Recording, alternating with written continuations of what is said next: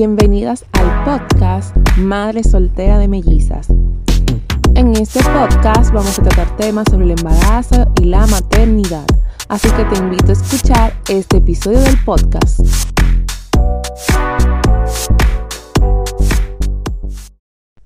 Hola, bienvenidas al segundo episodio del podcast Madre Soltera de Mellizas. Hoy vamos a hablar de la diferencia entre embarazo gemelar y de mellizos. Eh, yo soy madre de mellizas.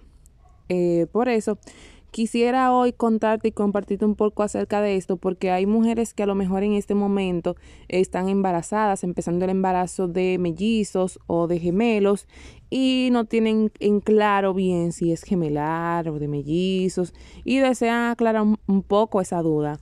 Es normal que queramos saber, ¿verdad? Un poco de, cómo sería este proceso, porque son diferentes, o sea, ambos tipos de embarazo son diferentes. Entonces, eh, queremos saber si los bebés van a ser idénticos o no van a ser idénticos o cómo es la cosa. Bueno, pues les explico un poco. Miren, em, el embarazo de mellizos eh, es cuando dos bebés vienen en bolsas diferentes. Para hacerlo, para hablarlo en un lenguaje llano vienen en bolsas diferentes, o sea, esos bebés es posible que no se parezcan en nada, como es posible que se parezcan mucho. Porque, por ejemplo, en mi caso, yo tengo dos nenas y ambas se parecen mucho. Alguien que no las conoce o que no ha compartido con ellas y las ve por primera vez, es posible que diga, wow, pero son igualitas. Pero después de que tú pasas, por ejemplo, una hora compartiendo con ellas, es posible que tú empieces a notar diferencias. ¿Por qué? Porque no son idénticas, son mellizas. Eh, yo, por ejemplo, desde un inicio, yo de una vez distinguí la diferencia entre una y la otra. No sé si yo hubiera tenido gemelos, habría sabido identificar un bebé de otro. A lo mejor hubiese tenido que ponerle eh, un, una cadenita o lo que sea para identificar un bebé de otro. No sé, pero em, en el caso de los mellizos es así, son diferentes. Entonces, en el caso de los gemelos, ambos vienen en una misma bolsa.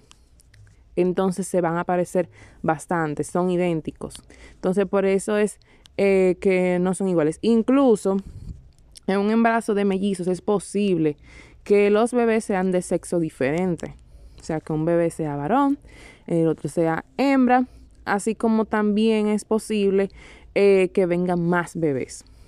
Eh, también en el caso de, por ejemplo, de los embarazos eh, de gemelos, es posible que sean trillizos, o sea, que vengan tres idénticos, pero no he escuchado casos de que sean cuatro bebés idénticos. Digo yo que es posible que vengan cuatro bebés en una bolsa o cinco bebés, pero como dicen por ahí, Mientras más bebés vienen, mayor es el riesgo.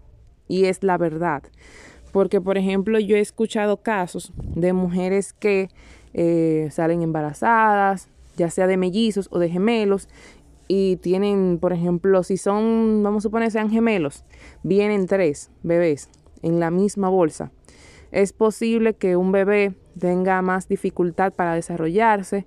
Es muy probable que un bebé tenga Em, dificultades también para moverse, entre otras cosas, por el espacio. Si el espacio es muy reducido, es muy posible que se, se desencadenen ciertas cosas que hagan que sea más riesgoso. Y en el caso de, por ejemplo, de las que tienen embarazo de mellizos, si vienen, por ejemplo, cinco o seis bebés, es posible que no todos lleguen a término. Es muy probable que nazca uno de los bebés antes de tiempo.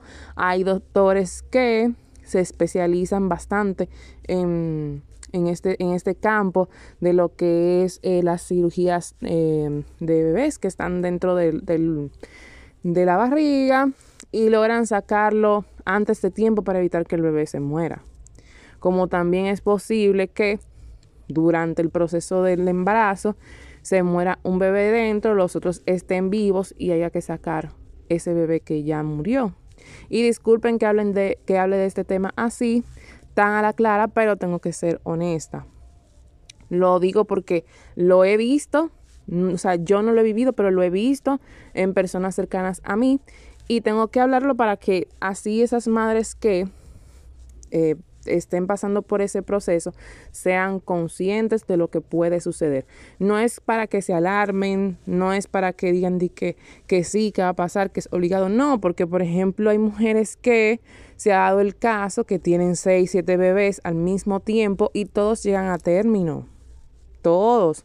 Así como es probable que, por ejemplo, si uno tiene cierta dificultad para desarrollarse, es muy probable que si el doctor se mueve o si la embarazada tiene los recursos, porque también eso depende mucho, porque esas cirugías así son, me imagino, bastante costosas y quizás a lo mejor en algunos países ni siquiera el seguro lo cubra.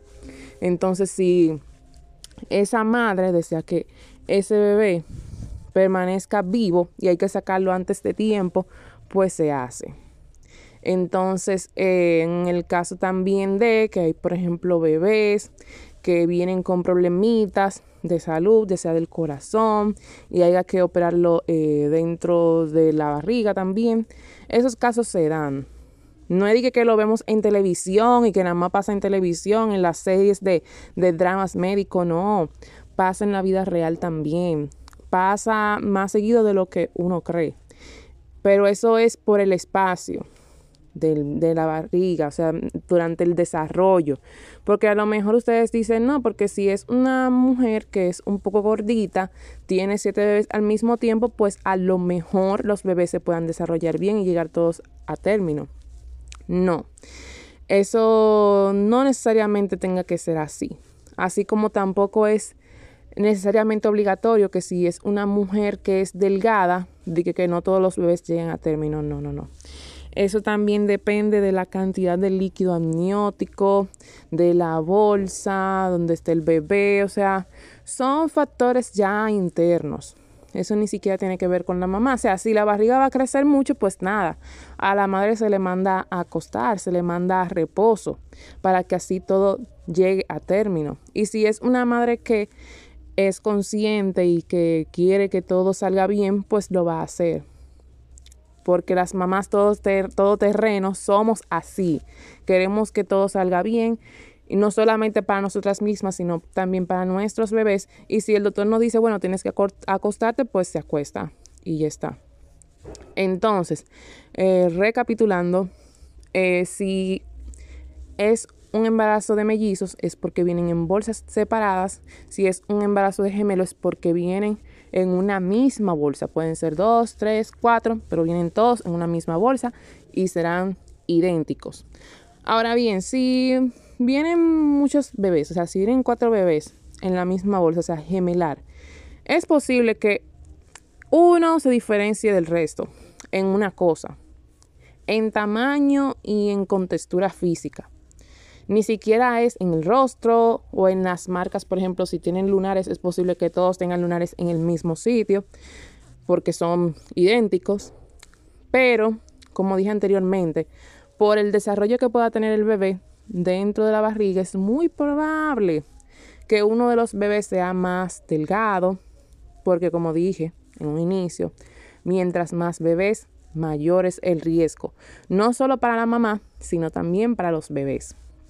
Entonces, ya ustedes saben que si el doctor les dice, no, es un embarazo eh, múltiple, vienen mellizos, pues ya usted sabe que no van a ser idénticos, no van a ser idénticos los bebés. Y si le dicen, ah, pero son gemelos, es porque van a ser idénticos todos los bebés. Así que esto fue todo por este episodio. Aquí debajo yo les voy a dejar mis redes sociales para que me sigan. Síganme para que vean contenido como este en el Instagram. Ahí yo tengo mucho contenido, o sea, no muchísimo porque el Instagram es nuevo, pero he empezado a publicar ahí contenido muy bueno. También estoy escribiendo un blog que aquí debajo les voy a dejar el enlace. Y también le voy a dejar el enlace de Patreon.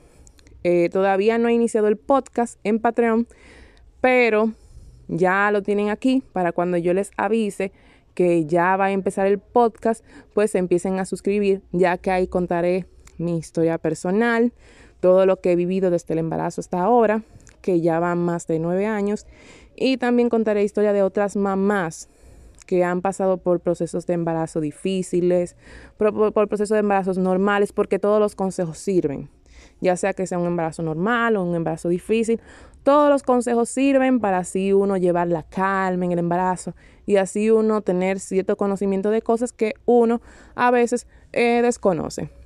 Así que nos vemos en un próximo episodio.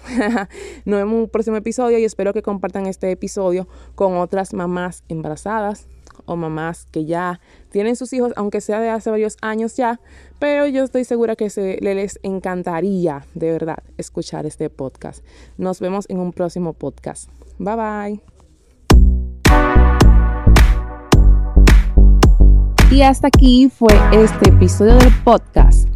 Si quieres acceder a contenido exclusivo, solo tienes que suscribirte al podcast de pago.